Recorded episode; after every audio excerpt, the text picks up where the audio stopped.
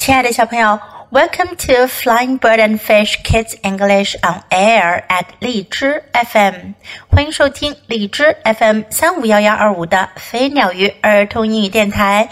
This is Jessie，我是荔枝优选主播 Jessie 老师。Here comes the fourth part of No More Monster for Me。今天我们接着讲 No More Monsters for Me，我再不要怪物了第四部分。I went back to mom. 我回去找妈妈。I closed the window, I said. The monster is there, but it is sleeping. 我说我关好窗户了，怪物在那儿呢，但它睡着了。Okay, Minn, you win, said mom. 妈妈说，好吧，咪咪，你赢了。I was wrong. 我错了。I will make a deal. 我们来个协定吧。you get rid of your monster and you can have a real pet. Deal? 你把你的怪物弄走，然后你就可以养一只真正的宠物了。成交吗？Deal! I cried. 我喊起来，成交！That monster was no pet, but it was real. 那怪物不是宠物，可它是真的。Good, said Mom. I am going to take a long bath. You get rid of your monster。妈妈说：“好，我现在要去洗个长长的澡，你弄掉你的怪物吧。” Sure, Mom, I said. I was not sure, but I was sure going to try. 我说：“好的，妈妈。”其实我并不肯定，但我肯定要去尝试的。I woke up the monster. 我叫醒怪物。Come on, I said. We're going. 我说，来，我们走吧。The monster came. 怪物跟着我走了。It had to crawl through the doors. 它不得不爬出门去。And I had to push from behind. 而我不得不在后面使劲推它。But we made it. 但是我们成功了。I headed for the hills. 我向群山走去。The monster followed. 怪物跟着我。The night was very dark. 那天晚上很黑。I don't like the dark. 我不喜欢黑暗。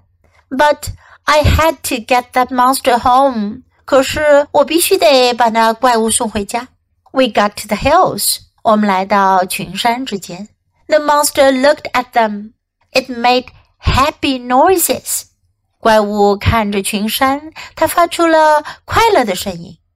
is this your home? I asked. 我问：“这是你家吗？” The monster turned to me. 怪物转身看着我。Suddenly, we were hugging each other. 突然间，我们互相拥抱了。Then the monster ran up the hill. 然后怪物就跑上山去。I felt good. 我感觉很好。The monster had found its home. 怪物找到它的家了。 no more monsters for me, I said. 我说我再不要怪物了。I ran all the way home. 我一路跑回家去。Mom was yelling for me. 妈妈正大喊着找我呢。I went into the house. 我走进房子里。Minneapolis Simpkin! yelled Mom. Where have you been? 妈妈大喊道：“明尼阿波利斯辛普金，你去哪儿了？” ？” Getting rid of the monster! I yelled back. 我喊回去，我去弄走怪物呀。That is what you told me to do. 是你叫我这么做的呀。I started to bawl again. 我又开始哭起来。Mom looked at me in a funny way. She hugged me. 妈妈用一种奇怪的眼光看着我，她拥抱了我。Then I knew. I knew mom didn't believe that monster was real. 然后我就知道了，妈妈并不以为那怪物是真的。But mom kept our deal. 但是妈妈遵守了我们的协定。We went to the pet shop. 我们去了宠物商店。Mom really surprised me. 妈妈真的让我惊讶了。She bought two kittens. 她买了两只小猫。Two, I said. 我说两只。Sure, said mom. One for you and one for me. 妈妈说：“当然了，一只给你，一只给我。” Mom, I said, you are okay. 我说：“妈妈，你可真不错。” And so are you, Minn, said mom. 妈妈说：“你也一样啊，明妮。” We each took a kitten and we went home. 我们一人拿了一只小猫，我们就回家去了。米妮最终实现了自己的愿望，得到了一只小猫作为真正的宠物。不过妈妈也买了一只小猫当宠物呢。看来妈妈也很想要养宠物呢。Now let's practice some sentences in the story. You win，你赢了。You win. I was wrong，我错了。I was wrong. I am going to take a long bath. 我要去泡个长长的澡。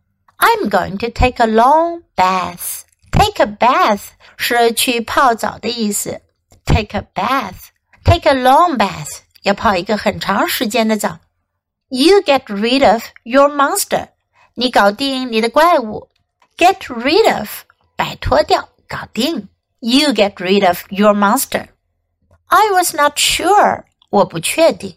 I was not sure. Is this your home?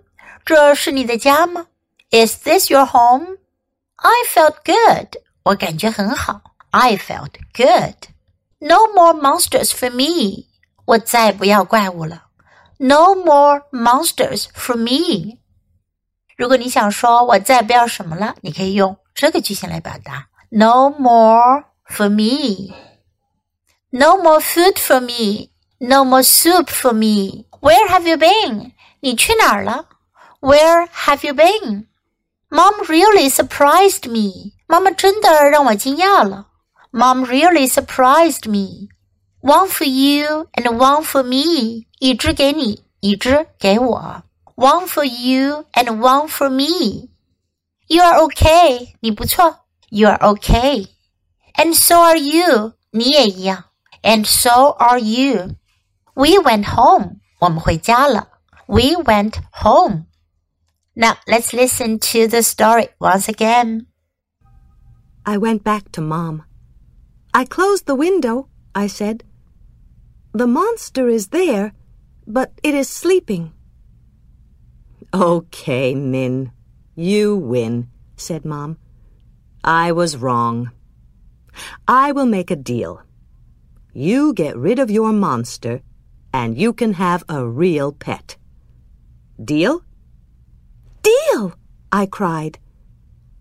That monster was no pet, but it was real. Good, said Mom. I am going to take a long bath. You get rid of your monster. Sure, Mom, I said. I was not sure but I was sure going to try. I woke up the monster. Come on, I said. We are going. The monster came. It had to crawl through the doors, and I had to push from behind. But we made it. I headed for the hills. The monster followed. The night was very dark. I don't like the dark. But I had to get the monster home. We got to the hills. The monster looked at them. It made happy noises. Is this your home? I asked. The monster turned to me. Suddenly we were hugging each other. Then the monster ran up the hill. I felt good. The monster had found its home. No more monsters for me, I said. I ran all the way home. Mom was yelling for me.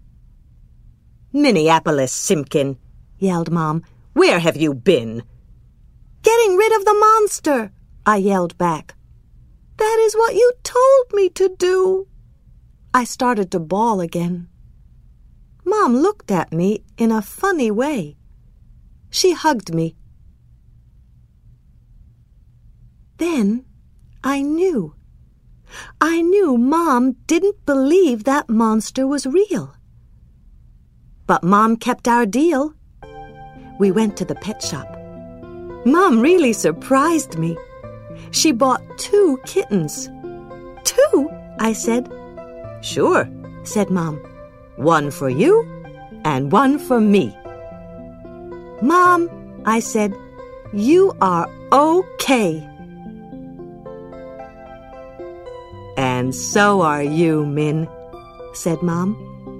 We each took a kitten and we went home. 小朋友，你喜欢今天的故事吗？记得给 Jess 老师点赞哦！还有，别忘了下载到手机上收听，更方便哦。Thanks for listening. Until next time. Goodbye.